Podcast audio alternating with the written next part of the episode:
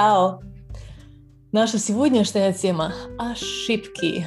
Ошибки и ложные друзья переводчиков. А какие у нас бывают ошибки? Я примерно их буду называть так. Есть маленькие, о которых я уже вам говорила, когда мы разговаривали о произношении ч и т, дж и дж. То есть это такие ошибки, которые не приводят к недопониманию. И наоборот, есть те, которые, э, которых будем называть большими ошибками, они приводят к недопониманию. Прежде чем начнем наш разговор об ошибках, я расскажу вам немного о страхе от ошибок. А, я вас уверяю, он у каждого есть. Никто из нас не любит совершать ошибки, но с каждым бывает. И даже иногда часто. Вот, расскажу вам одну вещь.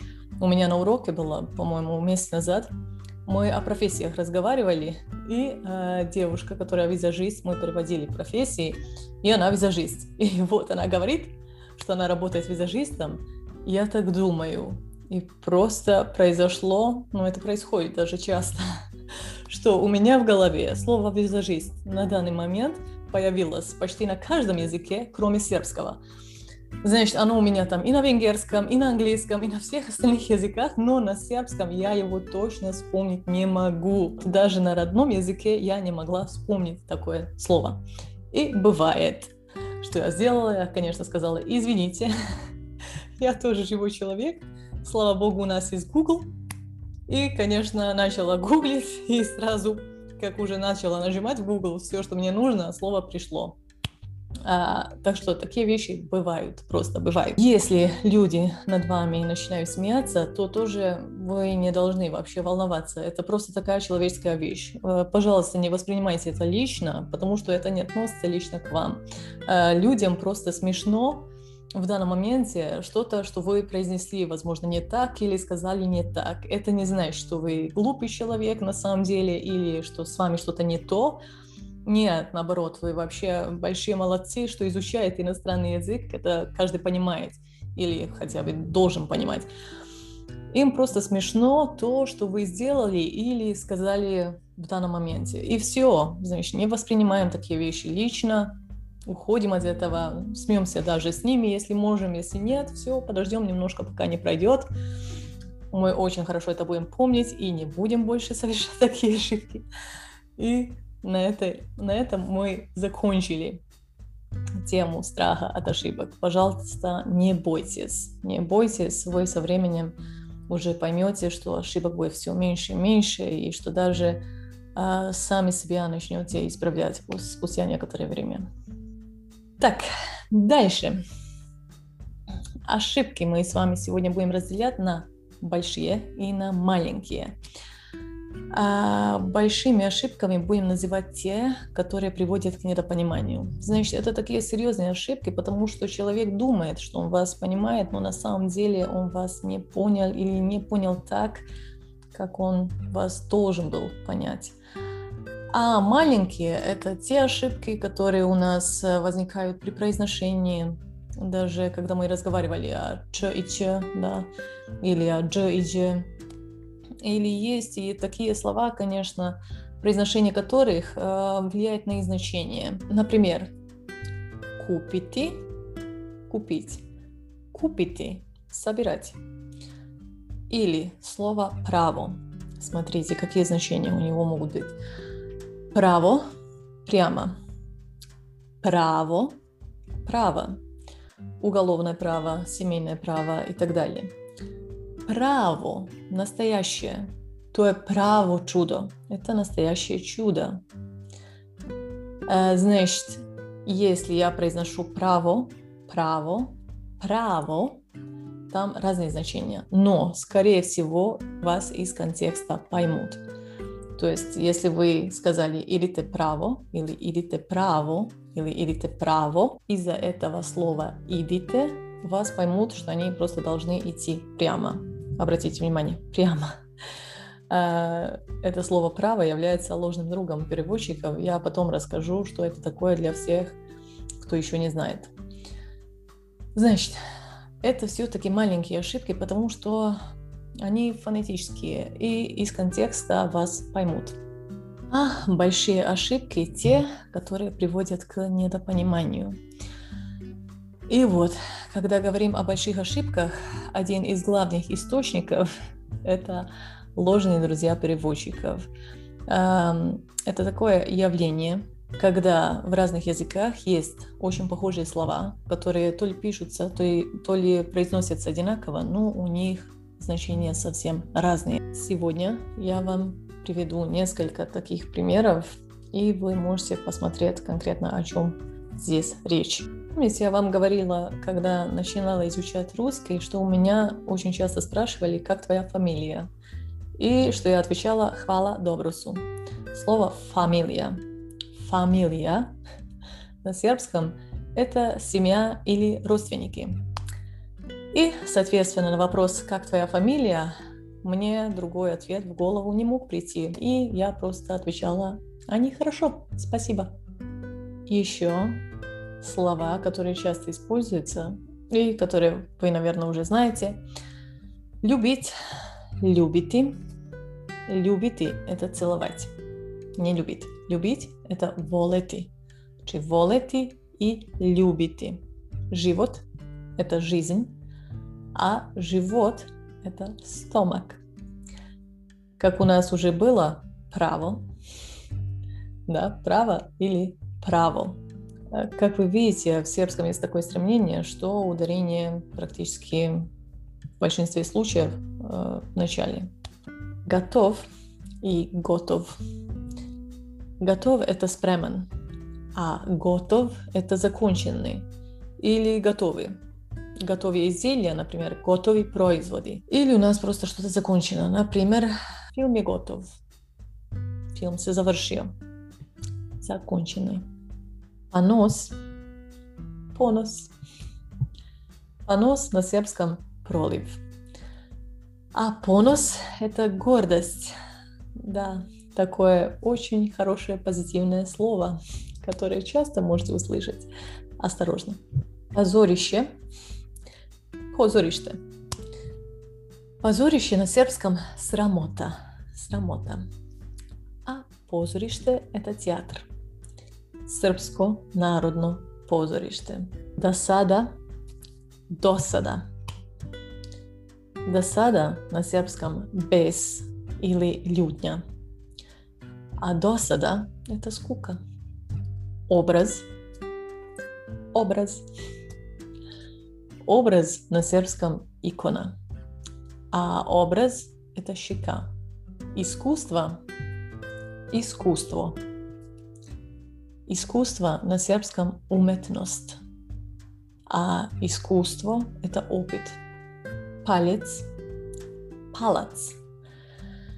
Здесь значение похоже, но то, что в русском палец, в сербском прст, прст. А то, что в сербском палец, в русском получается большой палец. Значит, палец. Палец. Коса, коса. А коса на сербском плетеница. А коса – это волосы. Коса. Провод. Провод.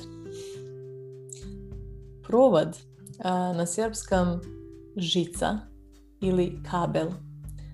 А провод – это веселье или тусовка. У и У. То есть то, что в русском У, а в сербском это код.